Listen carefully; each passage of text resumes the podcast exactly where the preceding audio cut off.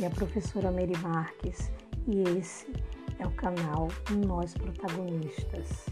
E nesse episódio nós vamos falar do Sacro Império Romano Germânico. Este império que foi instituído na região central da Europa em 962, após o Papa João XII coroar o rei da Germânia, o Otto I. Ele como monarca desse império, pretendia restaurar a grandiosidade romana da antiguidade. E nós vamos perceber aí que no governo de Otto I, tanto dele quanto de seus sucessores, vão ser marcados por medidas que buscavam estender o controle do Estado sobre a Igreja. No caso, né, o imperador ele teria que atuar ao mesmo tempo como autoridade política e autoridade religiosa. E isso, gente, foi algo que provocou uma grande insatisfação dentro da esfera eclesiástica. Né? Então, isso daí levou o que foi chamado na querela das investiduras. Né?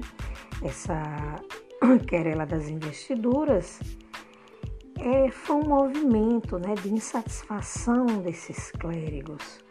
Então, o imperador Henrique IV ele passou a exigir o poder de nomear bispos. Dessa forma, desafiando a autoridade do Papa, né, no caso, o Papa Gregório VII, nesse período.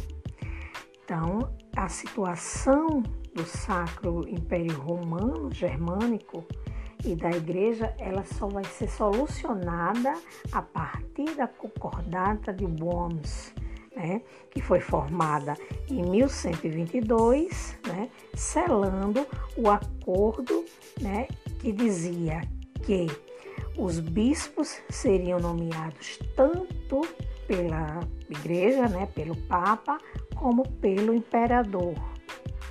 Que vai se perceber aí é justamente a fragmentação do império, né, que aos poucos né, passou a ter aí a sua fragmentação confirmada a partir da independência de diversas regiões, né, como as cidades é, comerciais italianas, que nós já comentamos em episódio anterior.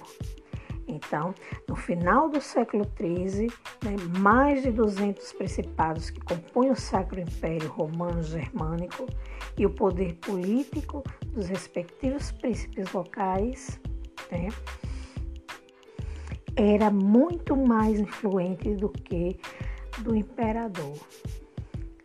Então, gente, é, no ano de 1806 foi decretado o fim do Sacro Império Romano né? E assim como na Itália, os territórios alemães só passaram a constituir um Estado único né, após os processos de unificação ocorridos no século XIX. Então, vocês perceberam no podcast anterior sobre a descentralização do poder na Itália. E agora vocês veem neste episódio sobre né, a o Sacro Império Romano Germânico, né, que futuramente nós vamos ver aí através da unificação da Alemanha, que foram unificações tardias que só vão ocorrer aí no século XIX.